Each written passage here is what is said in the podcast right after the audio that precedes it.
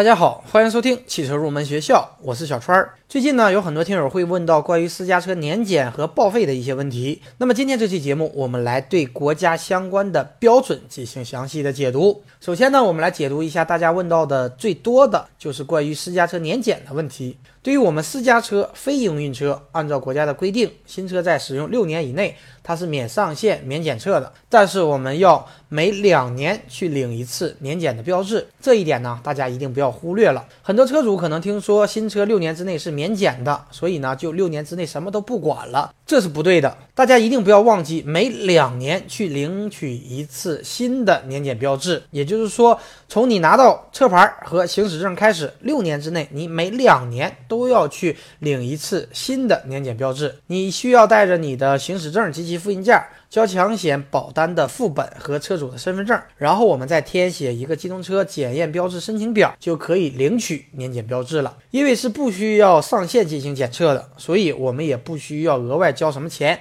也提醒大家不要被骗，多交额外的费用。但是六年以后呢，就需要每年检一次，这个检测呢就需要花钱了，因为我们的车辆是需要进行上线检测的，所以呢需要交纳一定的费用。而当我们的汽车车龄超过了十五年，我们就要每隔半年年检一次。好的，以上呢就是关于我们私家车年检的一些需要注意的问题。然后呢，我们再来对私家车报废的国家标准进行解读。旧标准规定，私家车的强制报废年限为十五年，使用十五年之后呢，就进入了特检期，也就是我们刚刚所说的每半年就要年检一次。如果年检可以过关，就可以继续使用；如果年检不过关，可以送修重检，但是不能上路。而新标准呢，则取消了我们私家车、非营运车的使用年限限制，也就是说没有使用年限了。但是国家会对达到一定行驶里程的机动车进行引导报废。对于我们私家车而言，它的报废里程数是六十万公里。对于里程的规定，大家不必要担心，因为对于私家车而言，六十万公里可以说是相当大的一个里程了。因为其实你每一年开两万公里，六十万公里足够你开三十年，所以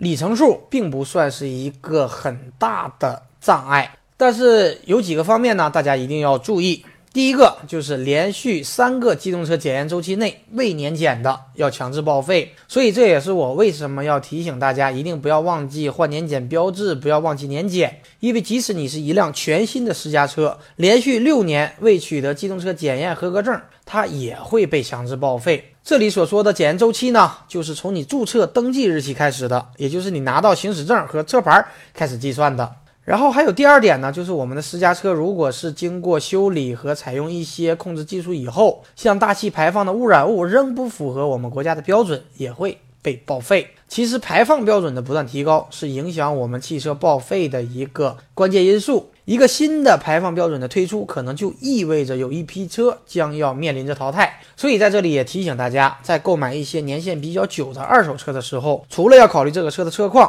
也一定要考虑这个车它能够满足的排放标准。另外呢，有一个特殊的车型，我也要提醒大家，就是皮卡车。很多人喜欢像福特猛禽这类的皮卡车，但是皮卡车呢，在中国还是要十五年进行报废的，因为在中国它是按照货车来进行对待的。即使我们只是进行日常的家用，但是它还是有十五年的年限要求的，这一点大家也一定要清楚。好的，以上呢就是本期节目的全部内容。如果大家有汽车方面的问题，可以添加我的微信三三五三五二七八六九。如果大家有需要的汽车用品，也可以通过节目下方查看我们节目的官方汽车用品店。我们下期节目再会。